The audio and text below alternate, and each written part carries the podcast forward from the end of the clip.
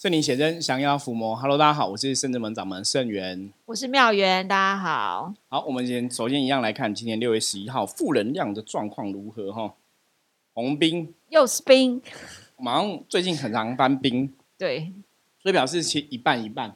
大环境的状况大概是一半好一半不好这样子哦。哦，那兵一样在讲小心谨慎，我觉得如果你是一直都有收听我们的通灵人看世界的朋友，应该很清楚。都背下来了吧就是？小心谨慎，小心谨慎，小心谨慎，冰对，如履薄冰哦，细心，然后不能大意哦，不能粗心大意。那今天要保持这样的小心谨慎的态度跟别人相处哦，互动就会有比较好的结果哦。因为洪斌也是在讲说，大家刚刚讲负能量是五十分嘛，所以外在还是有一些负能量在干扰大家的一些状况哦。所以今天还是要特别注意哦，小心谨慎。好，那我们今天跟妙元来聊一个哦，其实这个叫当塔罗遇到象棋，哎呀当象棋遇到塔罗。好，都是占卜工具。对，为什么要聊这个呢？因为我觉得就是东方的哈，像象棋占卜是我们圣人门东方的占卜工具嘛，嗯，那塔罗牌是西方的占卜工具嘛，哈，当初的传承。以前我们讲过说塔罗牌，它其实以前一开始我自己知道的是哈，然后民国七几年的时候，嗯，他就是有一个国中生，一个一个年轻人，就是跳楼自杀，一个女生。那据说那个记者就在这个他的桌上哦，发现一个塔罗牌，然后是死神牌。所以塔罗叫他去自杀。对，就就有这样一个乡野传说了哈。哦可是我记得真的有这样的一个新闻，因为塔罗牌其实在台湾曾经风靡过一阵子。那因为是这个新闻的关系，那时候其实大家都会很怕翻翻到什么死神牌啊，或什么高塔牌哈。高塔牌有时候代表意外这样子，嗯然后如果死神牌就是死亡。所以曾经有一阵子塔罗牌刚开始，我我觉得那时候应该真的是刚开始进来台湾。还蛮风靡一些，那时候我听过很多怪力乱神说法，比方说你如果要算塔罗牌，你可能要养牌，哦，然后我真的有遇过那种年轻小女生，就是把牌放在枕头下睡觉。那有的还更邪门，这只是听过，不晓得有没有人做。他说什么你还要滴血什么？我觉得那应该是胡乱的啦。太夸张了啦。就是你要养牌，然后这牌就会很准哦。那为什么有这种说法？因为大多数人就是因为你不懂，对，不懂塔牌为什么会这么准，嗯，所以就会有这种想法。那当然，我觉得这是人类的一种演变过程，就是对未知的东西，有时候你会赋予太多太多那种怪力乱神的说法。哦，对，可是有些时候是真的哈，比方说像一般我们讲东方的命理，像以前我们来看有些老师，像像早期我可能在认识一些通灵人啊，或是一些占卜师之类的哈，嗯那可能因为我真的二十岁开始接触灵修，就是有点小小的灵感这样子，所以当我遇到这些老师的时候，你会很清楚知道说，这些老师他到底是真的用占卜的功力在回答你问题，比方说他是学星座的，嗯学塔罗的，还是他是学什么紫微斗经数的、以易经占卜的，还是说他是养小鬼的？哦，因为哇如何判断？好问题来了哈。一般如果占卜的东西，它还是会给你一个面相，没有错。对，可是有时候它那种准会准到，比方说跟你讲你几分，比方说你等下可能五点两分三秒会被水噎到，哦，准到这么准，那个就已经有点夸张了。那以前有遇过这种，就是连时间几分几秒讲的，因为那种很多都是养是小鬼，或者说五年后存款会到四百万。这个还好，这个还好，这个没有这个没有到那么具体。嗯比方说可能是五年后到四百零三万两千块，这样就、哦，这样就有这样就有点可怕了。那像有我之前有遇过一个例子，他是那种，比方说你在洗澡，嗯，然后你可能讲了那个人什么话，他就说你你今天在洗澡讲了我什么我都知道。啊，那个老师通常真的就是养小鬼，可是他就是他说他有拜神啊，因为神不会去偷听你洗澡在讲什么话，你知道吗？就是那种真的有时候很可怕。因为我以前遇过一个客人，他就遇过这种养养小鬼的老师，然后我就问他一些状况，因为他说他有认识老师，然后他就很害怕，嗯他不敢跟我讲说师傅我不行，我不行，我不可能跟你多讲什么。我如果讲那个老师怎么样，他会知道。对我说真的假的？他说他真的很可怕，他真的就是连我可可能在洗澡，可能讲一下他怎么样坏话或什么的之类的，他都会知道。哦。他就举例给我听，那我就跟他讲说你不要怕，甚至们有神会保护你这样子。所以那大概就是养小鬼吼。好，那我们回到源头来，刚刚前面讲这个就是塔罗牌，因为它曾经很准确，很多人不晓得它为什么准，所以就会有很多怪力乱乱神的说法。嗯，对，那我们今天讲这个，当塔罗遇到象棋，其实也是一个东西方的占卜的东西，想让大家了解。因为如果大家认识我们的话，其实你知道我们在占卜的时候，我们有时候也会翻塔罗牌，哦，因为塔罗为塔罗牌它其实每个图案都有故事嘛。就有四种不同的元素啦，对，好，地水地水火风的元素，然后它又配合上不同的人物的故事。嗯，有时候，因为我们说看图说故事，比较容易，对，而且大家小时候应该都有这个技能，就连连看，对，看图说故事，然后我们都学过嘛，然后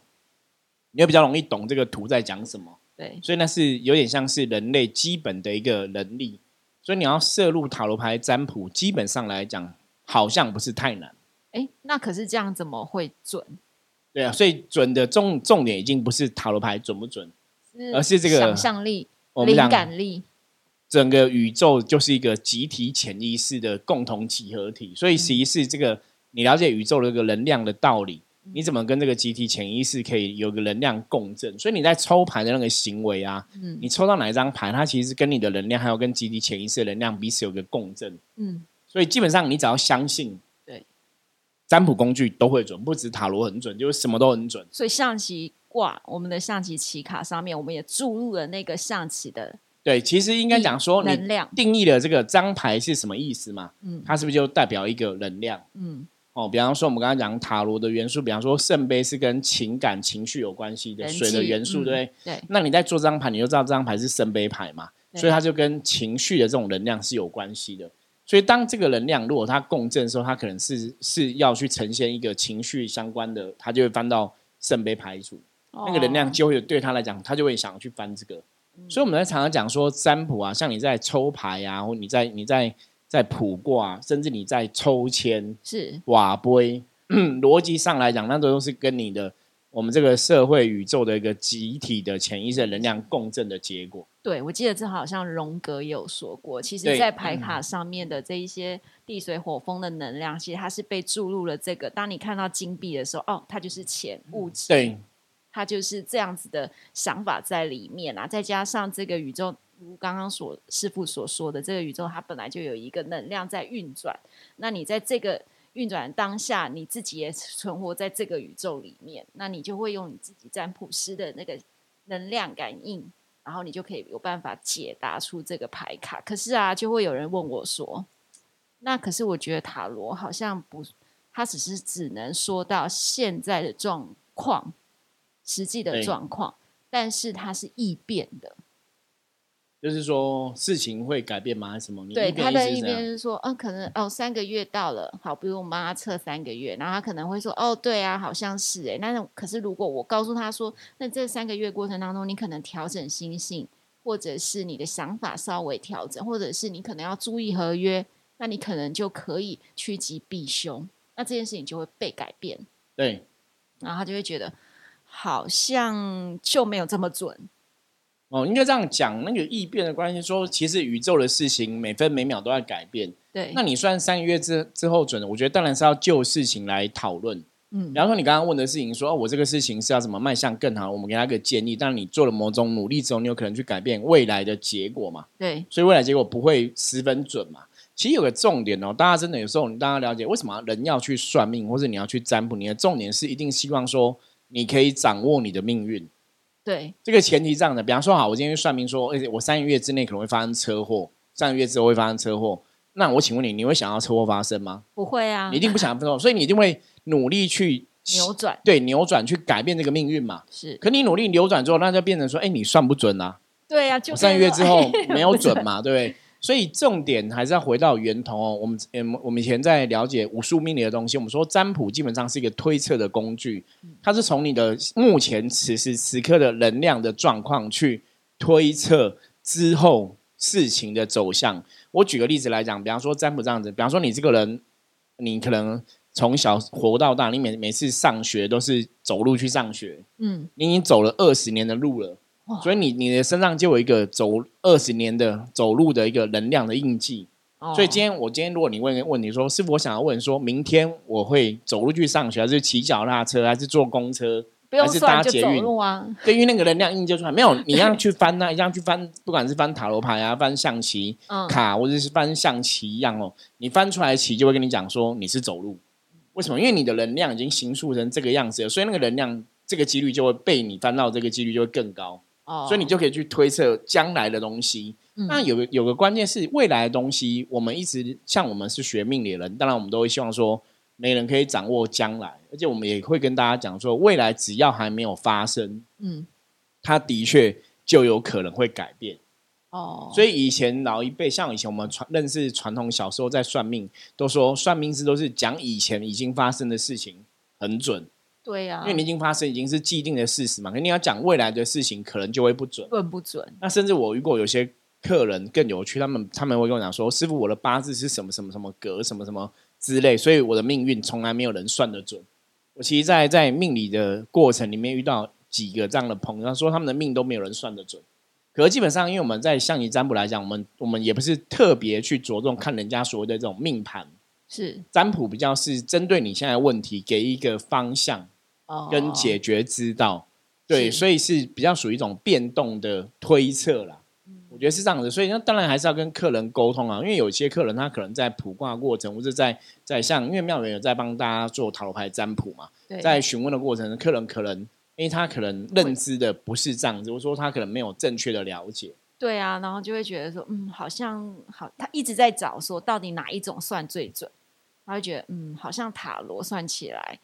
哦，对啊，讲的都是事实，没有错，然后也也确实实际的状况是这样，但是有些客人他会想要听到的是，那你告诉我这件事情之后会怎么样？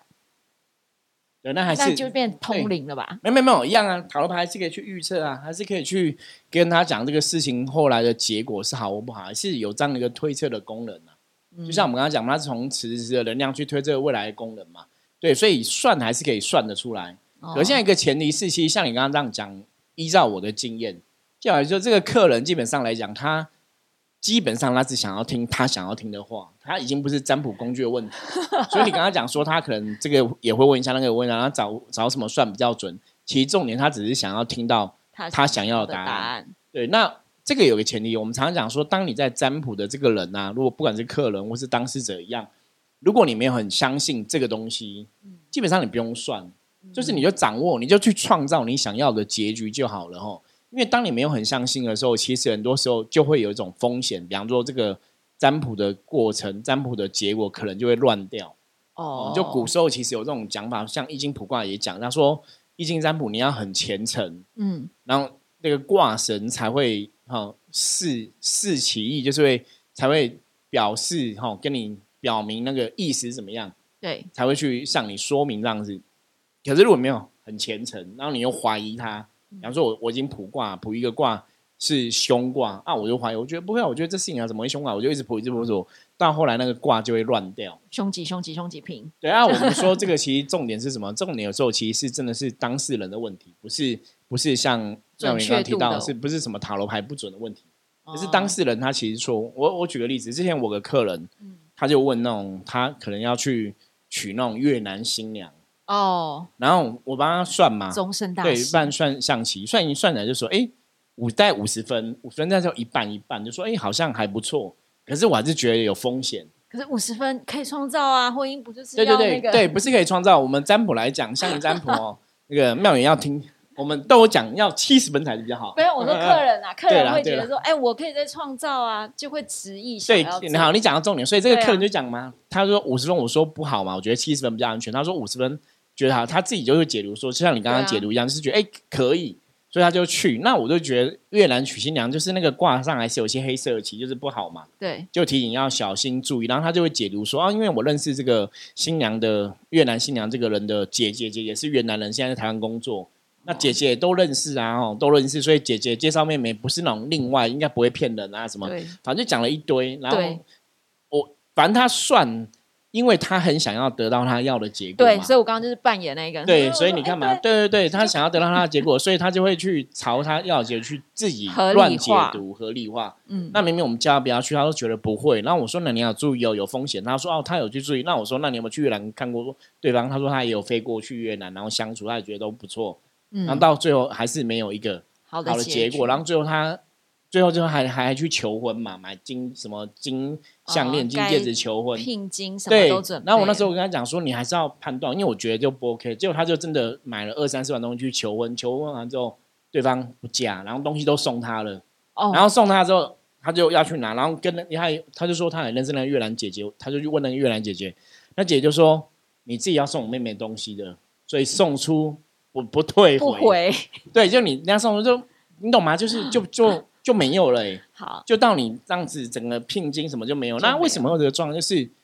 刚刚讲，我们刚刚提到嘛，因为客人有时候在算，他其实他自己心里有一个想要的结果，对，所以你其实不去听占卜师的，你都照自己的想法去解读。甚至是有可能你一直要跟占卜师去辩说不会啊，对，我觉得是这样子啊，对对啊对对。那这个就是我刚刚讲嘛，如果你占卜的过程里面你不相信占卜，或是说你自己有自己的想法，嗯很多时候其实占卜它可能真的就帮不上你，或者这个卦搞不好就会乱掉，都会有这种几率出现。所以其实我们还常常跟很多客人讲说，如果你真的不相信，那其实不要算，对，你就好好过日子啊，好好创造自己的人生啊。那你如果真的要来算，你花了钱要占卜了，或者找占卜师了，那也许你真的要听一下占卜师的建议。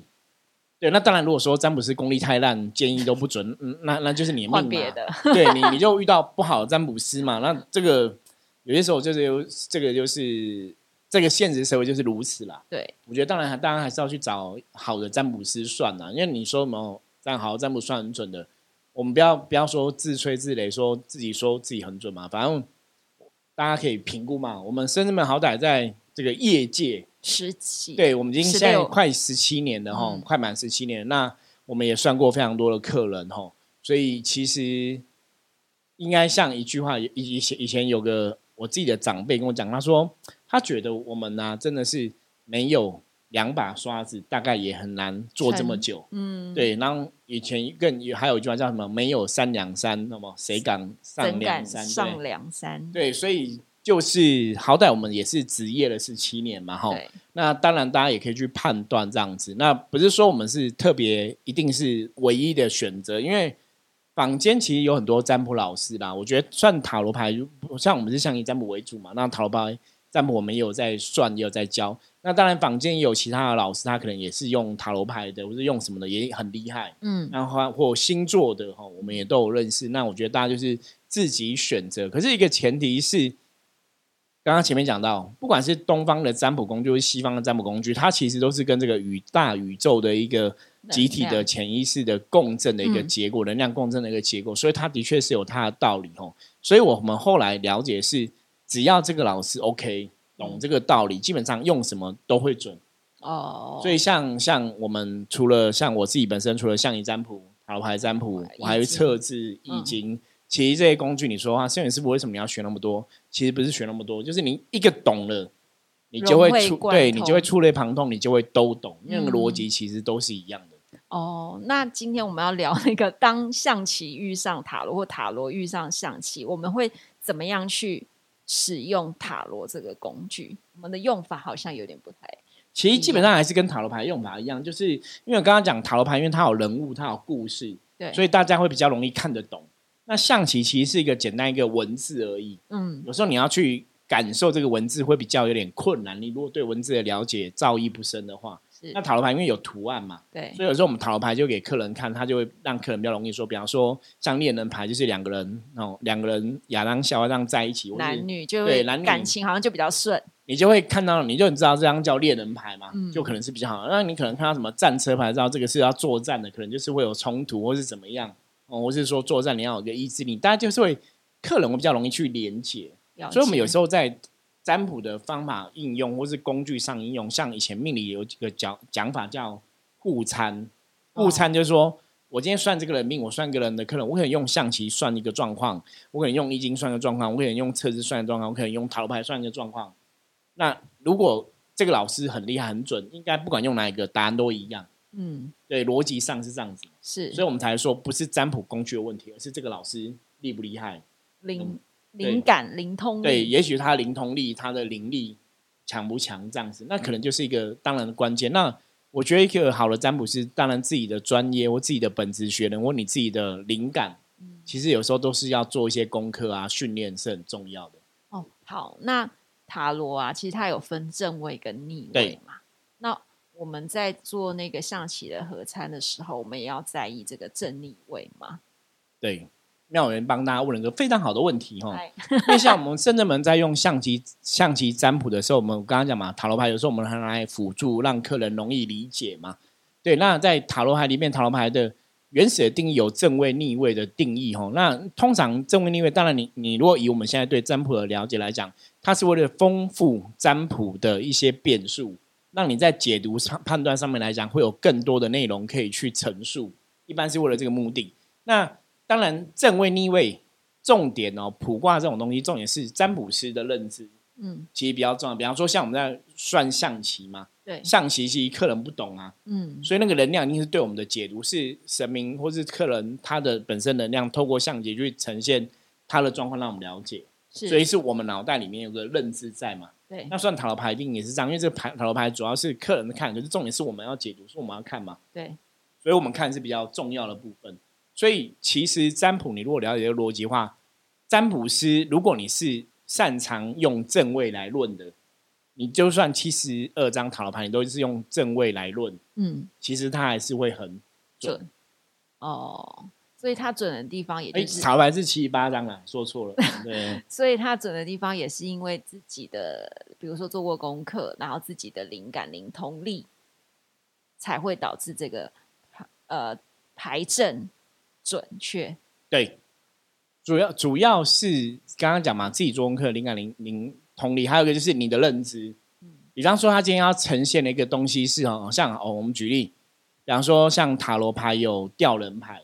哦，吊人牌是倒吊者嘛，倒着吊看世界，对，倒着，对他可能一般我们要解读，他就是换个角度看世界嘛，嗯哦，所以他是用倒吊者，可是他也是用有有局限的意思。对。可如果你把它变成逆位，它就不是倒吊者了。它就正了，它就正了嘛，对对对，好，那他可能因为可能解读会变成说他是行动力受限，脚被绑住嘛，对，类似这样子嘛，吼，所以一样啊，就是如果你会解读张牌的人，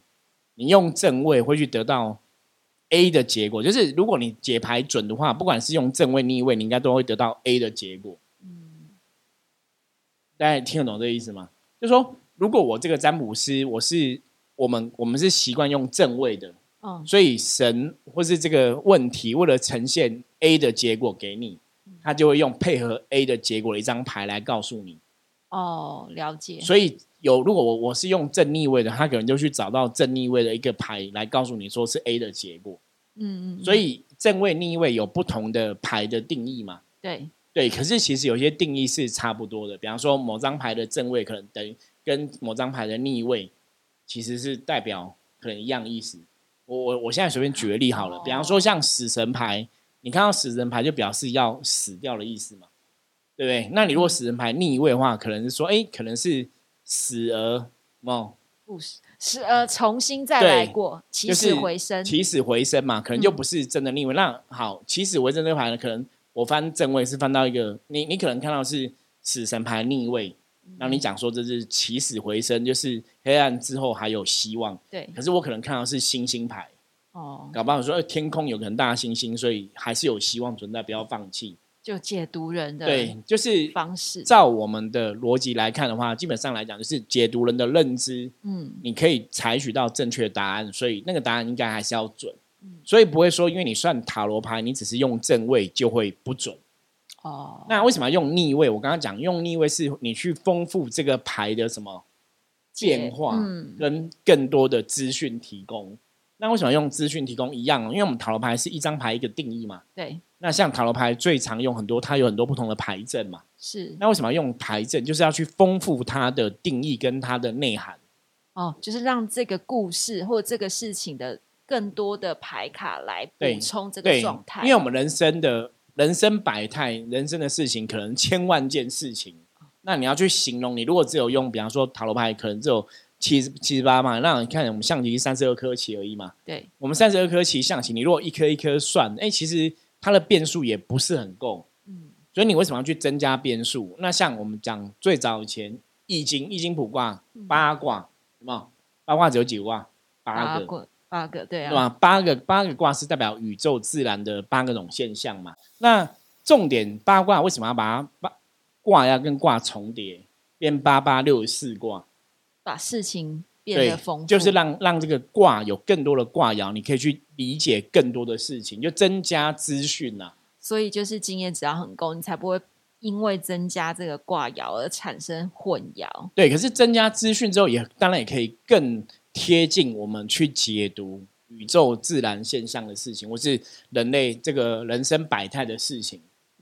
你了解吗？不然为什么塔罗牌要弄那么多张？对啊，为什么不弄八张就算了？因为八张你很难讲那么巨细靡遗嘛，所以你用很多张牌，用正位、用逆位，再用很多牌组，有宫廷牌，对人物牌啊，就是你有不同不同的牌哈，那你这样子去再配合上牌组，它就会千变万化，那就可以去形容很多的事情。所以包括易经卜卦一样，八八六十四卦，可是六十四卦可以有三百八十四个爻，其实它每个爻都可以解读，哦。它就是增加那个资讯占卜的资讯。那像我们在象棋占卜来讲的话，象棋占卜其实我们是五颗棋成为一个局，局一小局，那五颗五颗五颗五颗，三十二颗棋用完又成一个一大盘这样子。对，那每个局跟每个局其实还有不同的联动，其实也是增加占卜的资讯。哦，所以其实占卜真的蛮有趣的，它其实真的可以参透人现在此时此刻的状况以及未来。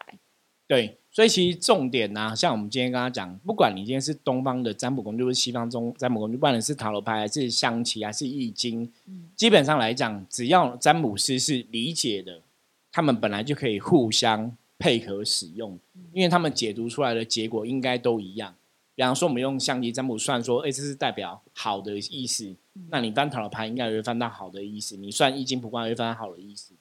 所以问题如果算得出来，工具只是工具，只是帮助你去解读。那当然，工具有它不同的限制，这是跟工具原来的定义不同。我举个例，比方说，你今天用计算机在算数学，跟用那种专业的工程计算机，哦，不一样，或是用电脑计算机哦，电脑就用电脑算，对你一样一个算式一个问题，都可以问这三个工具嘛。对可是可能我们一般的计算机算的没办法算到什么小数点很多位，可能只只算很大约的答案。是，可电脑可能可以算到非常精细，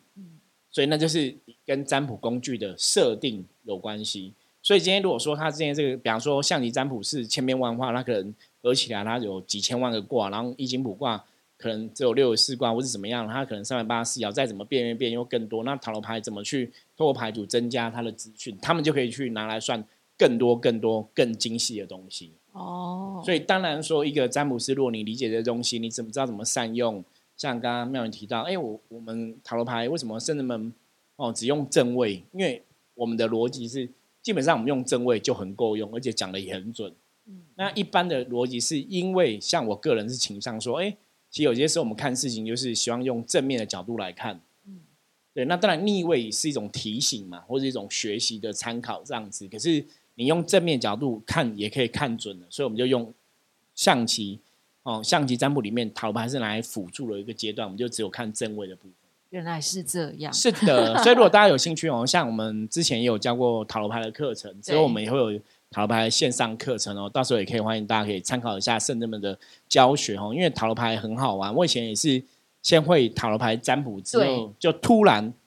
茅塞顿开，然后看象棋占卜就会看得懂，对，而且我认识师傅的时候，他正在用塔罗牌占对，那个灵光就会乍现，因为塔罗牌真的在某种程度上，我觉得它上手其实比象棋容易多比较容易啦因为它就是确图案嘛实，它就是对图案哦。好，那我们今天的分享，如果大家有任何相关的问题的话，也欢迎加入圣人们来跟我们取得联系，或是任何问题都可以在赖上面问我们哈。那我们今天分享就到这里哈。如果喜欢我们节目的话，记得帮我们分享出去。我是圣人门掌门盛元，我们下次见，拜拜，拜拜。